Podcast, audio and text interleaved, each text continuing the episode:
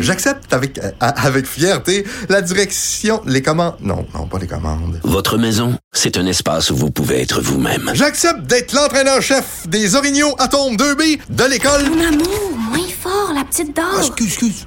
Tu parles à qui? Elle mérite d'être bien protégée. Et vous méritez d'être bien accompagné. Trouvez la protection la mieux adaptée à votre maison avec Desjardins Assurance et obtenez une soumission en quelques clics sur desjardins.com. Comme la saison dernière, nous allons parler euh, une fois par semaine à l'essayiste Jérôme Blanchet-Gravel. Salut Jérôme.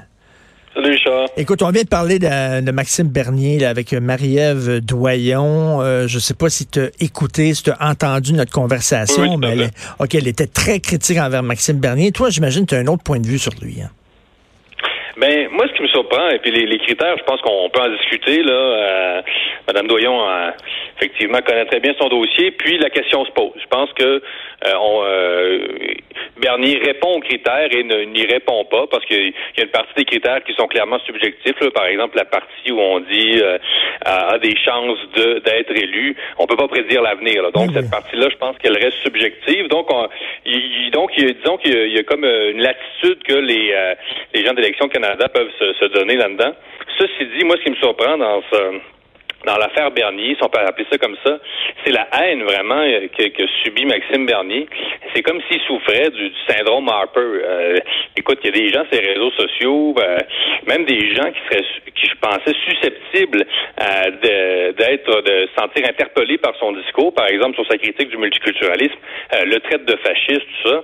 Et euh, tu te dis, coudon, moi j'ai rencontré déjà dans, dans dans, mes, dans, le cadre de, de certains articles, j'ai déjà rencontré Ma- Maxime Bernier quatre ou cinq fois et, et que les gens le traitent d'imbécile à, à aller-retour. Tu te dis, écoute, il y a quelque chose qui marche pas. Je comprends que les politiciens, tous les politiciens sont traités aujourd'hui d'imbéciles un jour ou l'autre, mais tu dis, mais il me semble qu'il y a comme quelque chose, il y a une vague, vraiment un déferlement de haine envers Maxime Bernier que que je ne comprends pas. Ben oui, on le, on le Je- je- Je, ne diabolise. comprends pas. Au lieu de discuter avec lui, de prendre ses arguments, puis tout ça, on fait comme euh, la gauche fait souvent, c'est-à-dire il le diabolise pour dire justement, ça vaut même pas la peine de discuter avec lui. Sauf que, tu sais, bon, moi je trouve qu'on devrait avoir des cours d'éducation sexuelle à l'école. Maxime Bernier en veut pas, puis en même temps, il dit oui, mais qui va les donner? Qu'est-ce qu'on va apprendre dans ces cours-là? Est-ce qu'on va dire aux enfants qui sont tout jeunes, euh, qui, euh, qui se posent, tu sais, qui sont tout jeunes, euh, euh, oui, tu peux être un gars, oui, tu peux être une fille, tu peux être un gars le lundi, le mercredi puis le vendredi, tu peux être une fille le mardi puis le jeudi, tout ça est dans ta tête et tout ça. Fait qu'il y a peur de ce qu'on va enseigner aux enfants. En même temps, je pense qu'il y a beaucoup de gens aussi qui ont cette crainte-là. Ben, ben, c'est ça. Maxime Bernier fait contrepoids, euh, tu le soulignes bien, à, à un certain discours là, qui devient très, très présent. Euh, donc, évidemment, sur euh, le transgenrisme et tout, euh, le, le fait de choisir euh, son propre sexe ou euh, bientôt, comme tu le disais dans une autre chronique, bientôt euh, son espèce. Là, il Ben oui. qu'il y a des hommes, il y a, il des hommes chats aujourd'hui. Il y a des gens qui se sentent chats, Richard. Et il faut respecter ça. Il faut, faut respecter ça. Des hommes tigres aussi. Respectons ça. euh, soyons ouverts et tolérants pour venir. Et, mais, non, c'est ça, c'est que sur Bernier, c'est que on a beau pas être d'accord avec son discours, et moi je suis pour les, les cours d'éducation sexuelle à l'école, mais il y a un électorat au Canada pour ça, et cet, cet électorat-là se sent ostracisé, Ben, ben, ne se ouais. sent pas du tout représenté. Puis, on est, on est pour les cours d'éducation sexuelle, mais ça dépend comment, hein, qu'est-ce qu'on va enseigner là-dedans. Moi, j'ai aucun problème Oui. à ce qu'on enseigne la masturbation aux enfants parce qu'ils le font déjà, puis tout ça. là. pas pas, pas qu'on leur enseigne, mais tu sais, qu'on parle de ça. Euh, mais, mais en même temps, si on leur parle effectivement de, de, de transgenre, tout ça, alors qu'ils sont trop jeunes, ça, je sais pas. Même chose euh, sur, le discours sur l'avortement. Dès qu'on veut ouvrir ce dossier-là, dès qu'on dit, écoute, euh, il n'y a pas de loi actuellement sur l'avortement au Canada, comme je le disais, théoriquement, tu peux avorter la veille de ton accouchement. Si une femme est enceinte de neuf mois, il y a un gars qui rentre avec un bat de baseball, cogne sur son ventre et tue le bébé qu'elle porte, il ne sera pas accusé de meurtre parce que le fœtus, étant donné qu'il est dans le ventre de sa mère, n'a aucun droit, n'est pas reconnu comme une personne. On peut se poser des questions, mais là, au Canada, dès que tu dis, hey, j'aimerais ça débattre de l'avortement, tu es nécessairement un fasciste qui est contre l'avortement. Oui, oui, tout à fait. Et je pense que euh, on fait ça, on jette de l'huile sur le feu en interdisant que soient abordés certains euh, sujets qui sont des sujets de préoccupation euh, de la population. Donc, et l'avortement, c'est vraiment devenu un tabou, effectivement. Et si, si, tu parles aux gens, Charles, là, à un souper, whatever, tu parles aux gens dans la rue, euh, les gens ont un point de vue souvent sur, euh, sur, l'avortement, mais les gens évidemment n'oseront pas en parler. Et euh, une petite note là-dessus, c'est c'est pas nécessairement les gens religieux. C'est pas parce que tu critiques une certaine certains abus, si tu veux, dans cette culture-là de l'avortement que tu es nécessairement un fanatique religieux. Tu peux très bien, d'un point de vue philosophique ou éthique, dire, ben là, à partir d'un certain moment, est-ce que euh, c'est correct? Euh, est-ce que le, fait que euh, l'enfant, je veux dire, c'est quand même une vie humaine en gestation, là, Richard, je veux dire, c'est quand même pas rien, que tu sois religieux ou non. Il faut bien reconnaître que la vie commence là. là. Ben écoute, il y, a une différence.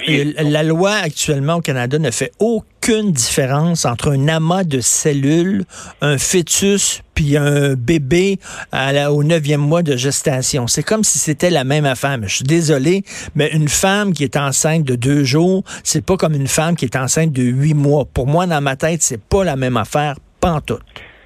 Non, puis si tu parles à certains médecins, Charles, on sait qu'il y a des cas d'abus. On sait, euh, ben je, sais là qu'il y a certaines féministes radicales qui vont dire ah ben là Richard Martineau, Jérôme Blanchet-Gravel ce matin là ils se, ils sont ils se préoccupent de, choses de femmes dont ils ne devraient pas se préoccuper. C'est une atteinte aux droits des femmes. Mais si tu parles à certains médecins, par exemple moi j'ai une soeur médecin, euh, je veux dire on sait qu'il y a des abus, on sait qu'il y a des femmes qui vont se faire avorter cinq, six, sept fois. Là. Ça se fait au Québec, Charles.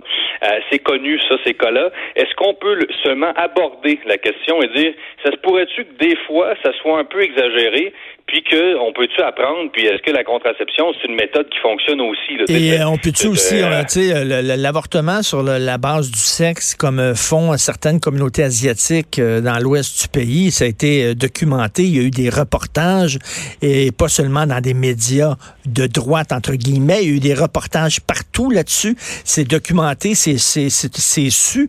Je comprends pas comment ça se fait que les féministes ne capotent pas sur cette histoire-là, qu'il y a des communautés ben qui disent que un, fœtus féminin a moins de valeur qu'un fœtus masculin et que quand tu apprends que tu euh, portes une petite fille dans ton ventre, tu te fais avorter, il me semble être féministe, je capoterais là-dessus, moi.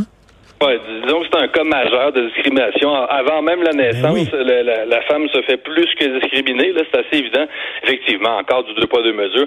Mais t'imagines, Richard, dans l'Ouest et dans les provinces anglophones, on sait que les Canadiens anglais sont plus religieux, entre guillemets, que les Canadiens français, en, entre guillemets aussi que les Québécois.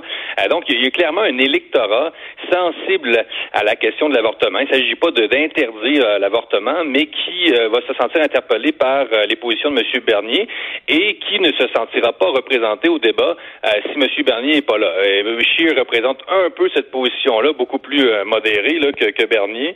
les conservateurs se mouillent, puis bon, des fois, les conservateurs ont presque l'air d'une espèce de version conservatrice des libéraux, finalement, sans reprendre la, rhétorique de Bernier. Là. Mais, euh, mais c'est ça. Je pense qu'on jette de l'huile sur le feu. Euh, le fait de ne pas aborder certaines questions, ça ne règle rien. Et, et il ne s'agit pas de permettre encore là aux extrémistes de s'exprimer. Je pense pas que M. Bernier soit un extrémiste. Je pense que c'est un gars. Euh, je pense que c'est un gars intelligent, sérieusement. Euh, pour le pour les fois que je l'ai rencontré, puis que je, reviens là-dessus, que les gens le traitent d'imbécile aller-retour. Moi, c'est quelque chose que je dis ben pas. Oui. Et tu te rappelles à l'époque aussi, on traitait Stephen un peu d'imbécile. Euh, Stephen Harper est clairement pas un imbécile. Non, ce qu'il n'était absolument pas. Écoute, on a parlé du démon, on va parler maintenant de l'ange Greta. Sainte oh. Greta. Qu'est-ce que tu en penses? Il y a tout un. Il y a, des textes que je vois passer sur Internet. Je sais pas si c'est fondé ou pas, mais on dit que son fameux voyage en voilier va être pas mal plus polluant qu'on pense. Ben oui, six, six avions qui vont être nécessaires, Richard, pour euh, pas l'escorter, là, mais euh, quelque chose comme ça. Donc, ça fait pas mal en empreinte carbone, là, comme il appelle, ça fait pas mal d'empreintes, comprends-tu? Euh, c'est la vertu encore ce qu'il en pense. Moi, j'en reviens pas. Euh, je vais regarder ça de, un peu avec du recul, l'émergence du phénomène Greta. Mais dans les derniers jours, dans les dernières semaines, pendant que tu étais en vacances, euh, ça l'a comme explosé. Et c'est son discours aussi à l'Assemblée nationale française, de son grand sermon. Quand j'ai vu ça, je me suis dit quelque chose qui marche pas. Une adolescente de 16 ans qui sermonne les députés français, Voltaire se retournerait dans sa tombe. Il, vraiment, c'est fou il y a quelque chose de fou raide là-dedans. Mais écoute, penses-tu euh, vraiment, elle a pris un- réémergence d'une figure religieuse. Là. Et elle a pris un voilier pour se rendre à New York. T'imagines si tout le monde prenait des voiliers pour se rendre en Europe pour passer leurs vacances? C'est quoi? Ça va y prendre combien de temps, là, se rendre, euh, traverser euh, euh, l'Atlantique en voilier? Je veux dire, qui peut se permettre de prendre un voilier pour aller faire ses vacances, en, pour aller, aller passer deux semaines en Europe? C'est n'importe quoi, ça. C'est du gros show. Ben oui, non, non. hein. Puis c'est la vertu. euh, et et ce, discours-là, c'est- dommage, parce que est-ce qu'on peut être écologiste sans sombrer dans ces, ces nouvelles formes de superstition? Tu as l'impression que euh, l'écologisme, là, tu, tu fermes la lumière de ton salon, là, puis là, tu viens d'allumer un lampion à l'effigie de la scène Greta, et là, tu te voici aussi un héros, de la, euh, un sauveur des bancs de poissons, parce que les barrages hydroélectriques du Québec euh, assassinent des poissons, et donc là, tu es un héros. Tu l'écologisme permet à tout le monde de devenir un héros au quotidien. Tu comprends, Richard? Là, c'est comme, euh, là, tu fermes la lumière chez vous, et là, tu viens Ben de oui. contribuer Écoute, à, sauver l'humanité. Jérôme, dans Euh, le la devoir, Terre. Jérôme, dans le devoir, il y a un texte de Jean-François Nadeau sur les trottinettes électriques. OK, euh, qui, euh, toi, tu étais encore au Mexique, je pense, mais ça a commencé les trottinettes électriques à Montréal, et il y en a beaucoup. Et là, Jean-François Nadeau dit oui, mais c'est quand même, c'est de la pollution, là. C'est comme l'empreinte carbone des trottinettes électriques. là. Comme, tu dis, oh, comment, là, on parle de trottinettes, Saint-Cyboire. Comment? Ah, D'ailleurs, des, des trottinettes électriques, ça, y a- ça fait longtemps qu'il y en a à Mexico. euh, Ça fait, plus- euh, c'est- pas nouveau. Hein. Ça ici, euh, il y en avait déjà. Je connaissais un peu le phénomène. Ben écoute, on est dans un discours qui est moraliste et je pense que ce discours-là est contre-productif. Je pense pas que c'est en faisant la morale aux gens euh, qu'on va les encou- qu'on va les motiver à changer le- leurs habitudes. Je, je dis, il y a une certaine gauche qui se spécialise dans le discours contre-productif et la gauche écologiste au Québec donne juste envie, Richard, d'aller s'acheter un steak en Jeep. et quand tu l'entends parler, des fois, tu dis, ben là, euh, qu'est-ce qu'on peut faire là? Et, euh, et je veux dire, euh, ça prend des camions pour acheminer la nourriture dans des épiceries jusqu'à aujourd'hui. Ben oui. Euh, donc, euh, que que veux-tu? Euh, Je veux dire, il y a comme une réalité qui est là. C'est sûr que des fois c'est plate là, parce que bon, il- euh, mais la réalité c'est la réalité là. Et il y, on a eu, pas il y a la- eu la- un- il y a eu un texte dans le magazine Marianne sur le marketing derrière euh, Greta. C'est qu'il y avait un, il y a un groupe écolo qui se cherchait une porte-parole, quelqu'un là, qui pourrait passer dans les médias, puis tout ça. Puis ils ont vu la petite fille avec euh, des, des petites couettes à la Fifi Brin d'acier, puis ils ont dit, Ah, elle, ça va être parfait, ça va être super. Tu sais, comme il y a une, il y a une gang Oh, oui. derrière elle là, qui la manipule un peu. là. Elle, c'est le front.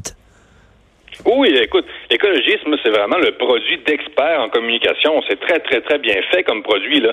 Euh, les écologistes sont vraiment devenus comme euh, les thérapeutes de notre époque. C'est-à-dire qu'ils profitent un peu du même du, du vide spirituel qu'on peut appeler euh, dans la société de et, et, et, euh, ils répondent à un besoin, le besoin de notre société de croire à nouveau, et ils profitent de ce grand vide-là, de ce désenchantement ambiant, euh, de l'angoisse des gens aussi dans leur vie, de l'anxiété. On sait qu'il y a beaucoup d'anxiété, de dépression, et les écologistes disent aux gens, on va redonner un sens à votre vie, éteignez les lumières de votre salon et vous devenez des héros du quotidien.